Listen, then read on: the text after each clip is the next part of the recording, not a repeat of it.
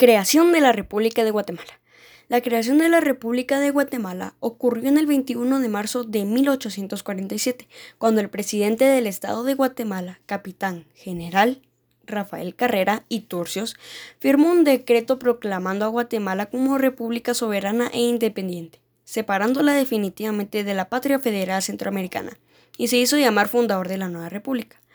Con esta medida, Guatemala pudo iniciar sus acciones como Estado soberano y entablar relaciones con, las potencias europeas, y daba por el suelo a las aspiraciones del Partido Liberal de instituir una república centroamericana. Rafael Carrera fue el último gobernador del Estado de Guatemala y el primer presidente de la República. Asumió el poder en 1844, nombrado por el clero y el Partido Conservador dirigido por el clan Aycinena. Por ese entonces, José Mila y Vidaurre era liberal, y él le escribió el himno crítico y mordaz al teniente general Carrera, himno que los liberales memorizaron tanto de repetir a pesar de su escasa calidad poética. Intento de colonia belga. En 1842 había arribado a Centroamérica un barco enviado por el monarca Leopoldo I de Bélgica cuando los belgas observaron las riquezas naturales que poseía la región de Izabal, decidieron establecerse en Santo Tomás de Castilla y construir la infraestructura en la región. Carrera, aconsejado por Juan José Aycinena y Piñol, les dio la región perpetuidad a cambio que la compañía pagara 16 mil pesos a cada uno cada año al gobierno de Guatemala.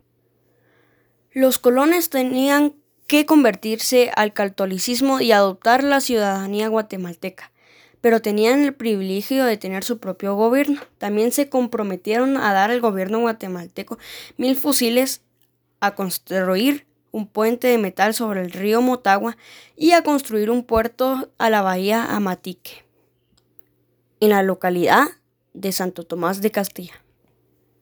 Además de las obras de infraestructura, Carrera consideraba que la colonia de belgas católicos era una buena contención a las prestaciones de los británicos protestantes y su contrabando comercial en Belice. Los primeros 76 colonos arribaron junto a sus fusiles prometidos y primeros sacerdotes jesuitas que regresaban a Guatemala desde 1765 el representante de la colonia, Remy y de Poit, prometió que otros 700 colonos arribaran los próximos meses e iniciaran los trabajos se comprometió para obtener la concesión. Se estableció así la colonia belga en Guatemala, pero las condiciones del área eran inhóspitas. Empezaron a mermar rápidamente la salud de los belgas. Para 1850 la colonia ya había fracasado. Las obras de infraestructura prometidas no se construyeron y los colonos belgas se habían dispersado al interior de la República de Guatemala.